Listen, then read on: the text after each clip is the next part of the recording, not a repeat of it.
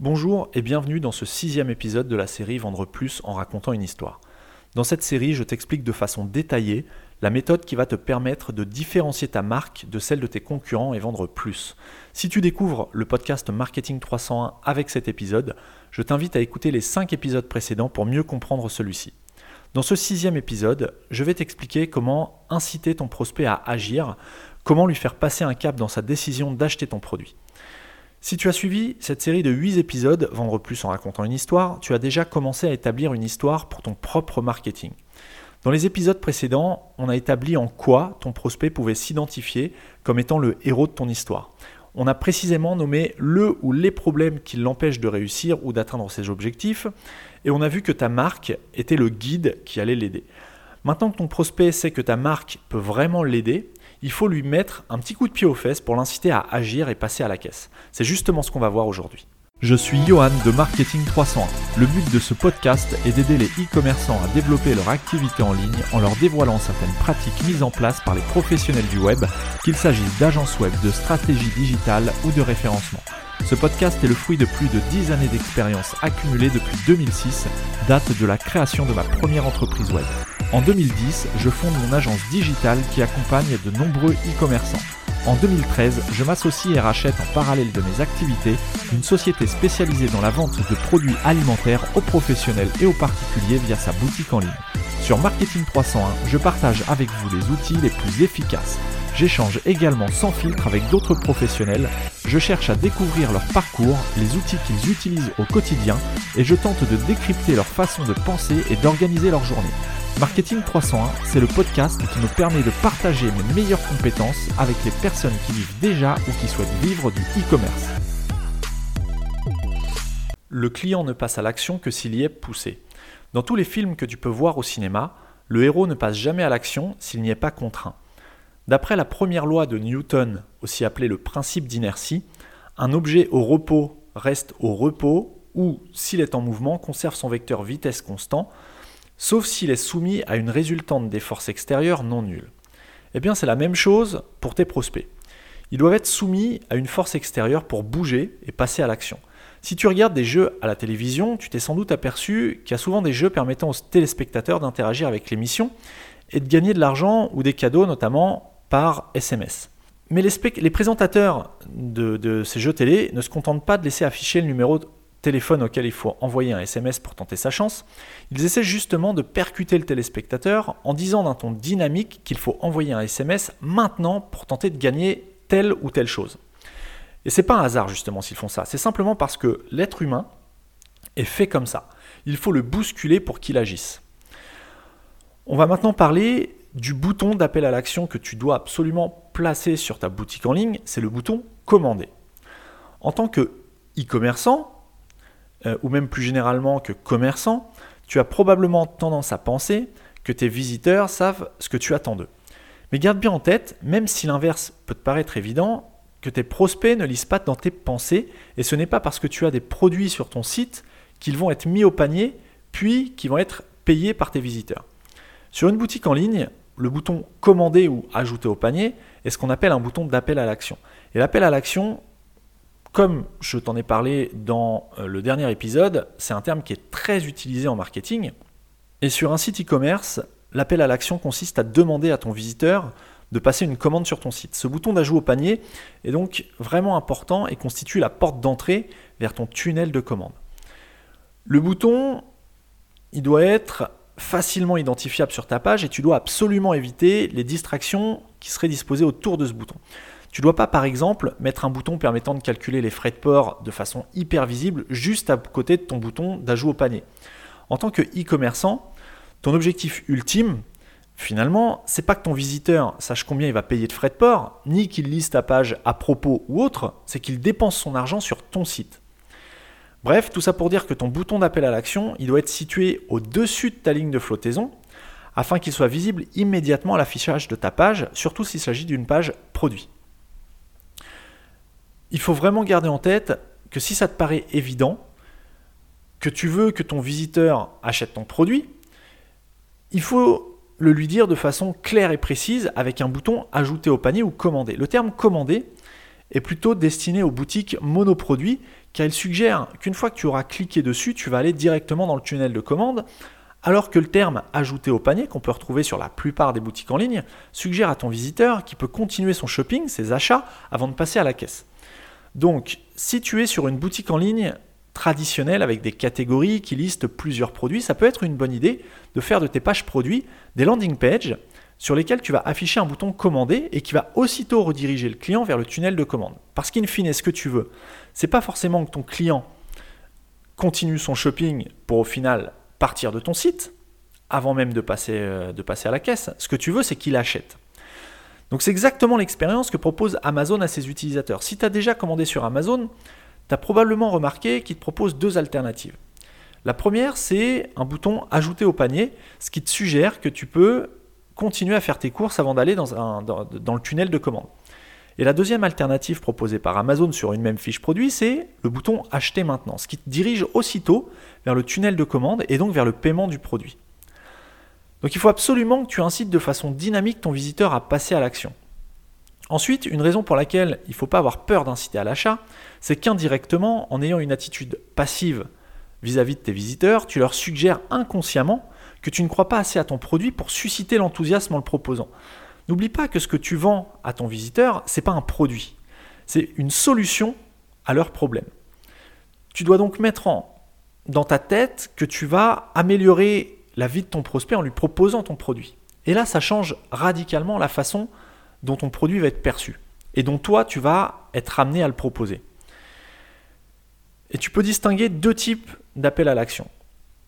Il y a l'appel à l'action direct et l'appel à l'action intermédiaire. L'appel à l'action direct, ça va être par exemple d'écrire sur ton bouton d'appel à l'action acheter maintenant. Alors que l'appel à l'action intermédiaire, ça va plutôt consister à proposer autre chose à ton client afin de le séduire avant de lui proposer d'acheter ton produit. Mais on va voir ces deux, types d'incitation un petit peu plus loin dans l'épisode. La démarche intermédiaire, elle va donc consister par exemple à proposer de télécharger un PDF ou de regarder une vidéo pour séduire ton prospect avant de lui présenter un appel à l'action direct.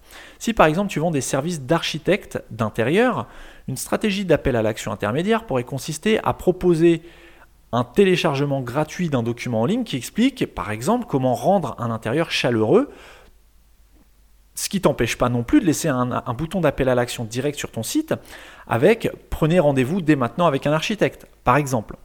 L'objectif de la démarche, c'est de gagner la confiance du visiteur en lui donnant les informations qui répondent à son problème de savoir comment avoir un intérieur moderne et chaleureux, et qu'une fois qu'il aura été convaincu par la valeur que tu lui auras offerte, donc gratuitement, le but c'est qu'il prenne rendez-vous comme tu lui demandes avec ton bouton d'appel à l'action direct. Donc pour aller un petit peu plus loin sur ce, principe d'incitation directe, le bouton d'appel à l'action, il doit être visible sur ton site comme je te le disais un petit peu plus haut il doit ressortir de ton contenu. Et pour ça, il faut que tu augmentes légèrement la dimension par rapport aux dimensions des autres éléments qui sont présents sur la page. Et il faut que tu le mettes dans une couleur qui ne soit pas prédominante dans ta charte graphique, euh, sans non plus utiliser une couleur qui jure ou qui ne corresponde pas du tout à, ta charte graphique. Ce que je veux dire par là, c'est que ton bouton doit ressortir des éléments de ta page, donc par la dimension et par la couleur. Mais il ne faut pas que tu utilises pour ça, si par exemple tu es dans des, coloris, je ne sais pas, euh, euh, jaune, jaune, euh, voilà, jaune poussin, je ne suis pas persuadé que de mettre un bouton rose, rose Barbie, ce soit super esthétique, bien que ça ressorte. Donc pour avoir un bouton qui ressorte de ta charte graphique, tout en conservant une, une, certaine harmonie dans tes couleurs, tu peux t'aider du cercle chromatique. Ça te donnera des idées de couleurs qui ne jurent pas avec ta charte graphique tout en se, distinguant des autres éléments de, ta page. Donc pour euh, trouver le cercle chromatique, tu, vas sur Google, tu tapes cercle chromatique, chromatique C-H-R-O-M-A-T-I-Q-U-E, chromatique, comme Google Chrome d'ailleurs, ça n'a rien à voir, mais euh, voilà, moyen mémotechnique. Et ça va te donner un cercle avec plein de couleurs. Et le principe, c'est de voir les couleurs qui correspondent les unes avec les autres. Pour ton, ton message d'appel à l'action directe, par exemple, tu vas pouvoir mettre des, termes comme commander maintenant, acheter maintenant, comme, comme Amazon, prendre rendez-vous, s'inscrire maintenant, recevoir le produit dès demain. Voilà, ça, ce sont des appels à l'action directs qui incitent ton client à, à avoir une action dès maintenant. Maintenant, en ce qui concerne L'incitation intermédiaire, dont on a parlé tout à l'heure, contrairement à l'appel à l'action directe, l'appel intermédiaire est, bah, justement moins direct, mais il a pour objectif d'inciter ton prospect de façon détournée en ajoutant une étape supplémentaire. Et cette étape, c'est de finir de le convaincre ou d'asseoir une dernière fois ta légitimité. Un bon appel à l'action intermédiaire va permettre de revendiquer ta position de leader dans ton secteur d'activité. Si par exemple tu fournis de nombreux contenus gratuits à tes visiteurs sans même qu'ils aient acheté quoi que ce soit chez toi, tu leur montres que tu maîtrises ton sujet ou ton produit et donc ils n'auront aucun doute quand ils chercheront un produit comme celui que tu vends. Il y a de grandes chances qu'ils l'achètent directement chez toi parce qu'ils auront déjà été convaincus et séduits parce que tu leur auras donné. Ensuite, un bon appel à l'action intermédiaire va permettre de susciter l'envie de réciprocité chez ton prospect. À force d'offrir du gratuit de valeur à tes clients ou à tes visiteurs, ces derniers seront plus enclins à être redevables à ta marque de façon inconsciente plutôt qu'à une marque concurrente qui n'a pas forcément fait preuve de générosité avec eux. C'est un sentiment naturel chez l'être humain, chez l'être humain qui est bon, qu'il est bon d'exploiter en marketing que de vouloir rendre l'appareil un jour ou l'autre. Et enfin, un bon appel à l'action intermédiaire va te permettre de positionner ta marque en tant que guide. Parce que si tu résous déjà plusieurs de leurs problèmes gratuitement à tes prospects, ils vont naturellement avoir envie de te suivre et le jour où il y aura un problème et que tu leur proposeras un produit permettant de résoudre leurs problèmes, ils n'auront aucun doute sur le fait que tu vas les guider vers la réussite de la, résolution de leurs problèmes. Donc pour inciter de façon intermédiaire tes clients à acquérir ton produit ou ton service, tu peux par exemple proposer des vidéos YouTube. Tu peux proposer des podcasts euh, qui traitent d'un sujet donné. Tu peux aussi utiliser des études de cas dans lesquelles tu vas expliquer point par point comment tu as résolu un problème similaire pour un autre client. À savoir que la plupart des personnes sur Internet sont friands des études de cas. On est tous intéressés pour savoir comment telle ou telle personne a réussi à résoudre le même problème que j'ai ou qu'on a. Tu peux aussi proposer des échantillons gratuits de produits afin que ton visiteur puisse euh, prendre goût à ton produit avant de l'acheter en plus grande quantité sur ton site, par exemple. Après, faire attention effectivement à ce que tu proposes et ce qu'il est possible de faire. Tout ça, au final, ça paraît assez banal, mais si tu organises ta communication en sachant exactement pourquoi tu proposes telle ou telle chose, tu verras que tes résultats s'amélioreront d'eux-mêmes au fur et à mesure. Donc maintenant, tu vas pouvoir juger de tes propres appels à l'action. En allant sur ton site, je t'invite à regarder si tes boutons commander ou ajouter au panier ou autres sont assez fréquents, c'est-à-dire qu'ils sont répétés un petit peu partout sur ta page, et s'ils ressortent de ta charte graphique. Rappelle-toi que tes visiteurs sont attirés par la clarté et pas par la confusion.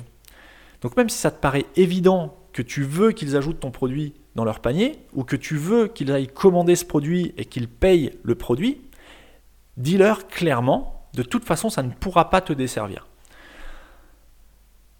Donc c'est le moment d'ouvrir ton guide PDF à compléter et d'y écrire ton appel à l'action direct et intermédiaire.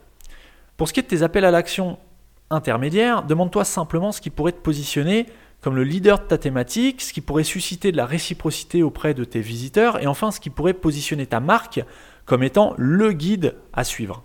Si tu n'as pas encore téléchargé ton guide PDF, tu peux le télécharger sur marketing301.net slash scénario. Pour terminer cet épisode, je viens de t'expliquer comment mettre en place sur ton site des appels à l'action qui laissent planer aucun doute sur ce que tu entends de tes visiteurs, ce que tu attends de tes visiteurs. Maintenant que ton visiteur sait clairement ce qu'il doit faire quand il est sur une de tes pages produits par exemple, il faut lui faire prendre conscience des enjeux que représente son choix d'acheter ou non ton produit. Pour ça, il va falloir augmenter la valeur perçue de ton produit et amplifier le sentiment positif qu'il peut y avoir vis-à-vis -vis de ta marque. Le fait de mettre un enjeu irrésistible va rendre ton scénario intéressant et va susciter l'envie chez ton prospect d'en vouloir encore plus que ce qu'il a pu découvrir jusque-là. Et c'est justement ce qu'on verra dans le prochain épisode de la série Vendre plus en racontant une histoire dès la semaine prochaine. Donc pour pas rater le prochain épisode, abonne-toi au podcast Marketing 301 sur la plateforme de ton choix. Et si cet épisode t'a plu ou si tu as des questions sur la série, plus généralement de vendre plus en racontant une histoire, je t'invite à me laisser un commentaire et une note de 5 étoiles sur iTunes. Et si tu écoutes cet épisode depuis un iPhone, il suffit de te rendre euh, sur la fiche du podcast Marketing 301 sur Apple Podcast. Ensuite de descendre tout en bas sous la liste des épisodes et là tu vas pouvoir laisser une note et rédiger un avis. Alors n'hésite pas, car ça prend seulement quelques secondes et ça m'encourage vraiment à continuer les épisodes hebdomadaires. Sur ce, je te laisse méditer sur tes appels à l'action et je te donne rendez-vous la semaine prochaine pour le septième et avant-dernier épisode de la série Vendre plus en racontant une histoire.